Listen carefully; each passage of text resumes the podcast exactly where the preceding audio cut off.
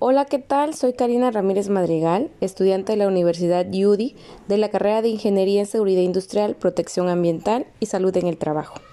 Una de las materias en mi carrera es Habilidades Digitales, de la cual les hablaré de la unidad 2, que es el Internet.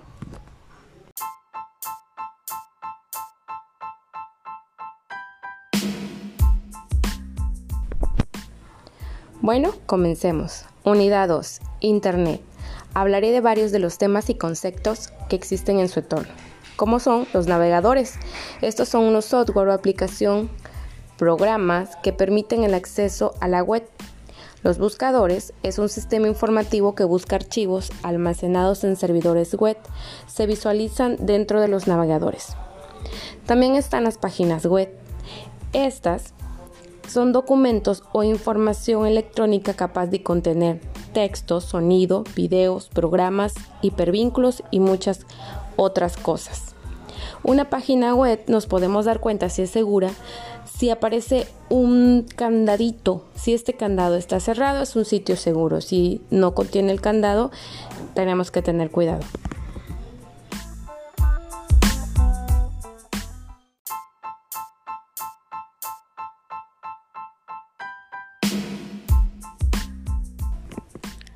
Existen conceptos y elementos de lo que es una página web. Dentro de estos están los textos, imágenes, espacio web, esto es donde se almacena el servidor, hipervínculos, enlace entre una página web a otros, videos, animaciones en flash, que son una imagen animada o también conocida como flash player, sonidos, los banners, que estos ya vienen siendo como una imagen fija o animada para alguna publicidad, marco, son llamados frames, formularios, que es para introducir datos, y el diseño web.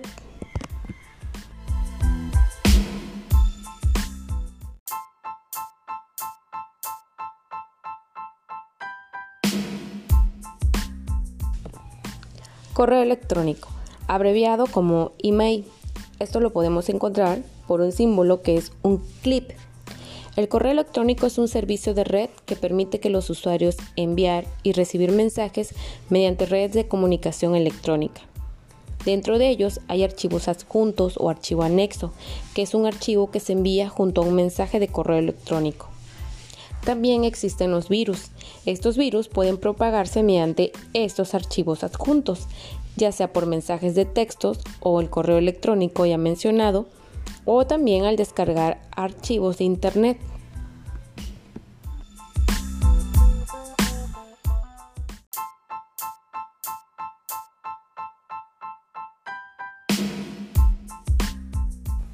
Existen varios tipos de virus, dentro de ellos los troyanos, que es un programa dañino que se oculta en otro programa legítimo y que produce efectos perniciosos al ejecutarse gusanos o Word, cuyo único propósito es consumir la memoria del sistema. Macro, que es un programa puede ser dañino o, igual y no. Sobreescritura. Virus de programa, esto los podemos encontrar por definiciones como .exe, .com, y dañan el funcionamiento del sistema operativo. Si te llega un archivo que diga archivo.doc.exe, definitivamente no abrirlo. Virus de boot es necesario formatearlo. Virus residente están ahí en el momento que tú llegas a ejecutar el programa, este ataca. Virus mutante que llegan como gusanos y se convierten en troyanos. Virus falsos no son virus, sino cadena de mensajes y su único objetivo es sobrecargar el flujo de información y de correo.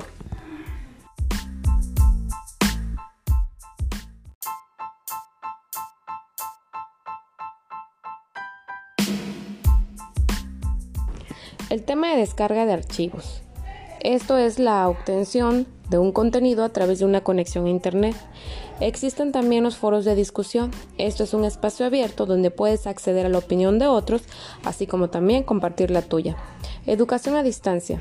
Actualmente la mayoría de la población está haciendo uso de ella y esto es una enseñanza en la cual los estudiantes no requieren asistir físicamente al lugar de estudios. Dentro de las ventajas podemos encontrar los costos y un mayor acceso a información. Por último, lo que es el comercio electrónico. Esto es la compra y venta de productos en línea, tales como pueden ser las redes sociales o también páginas web.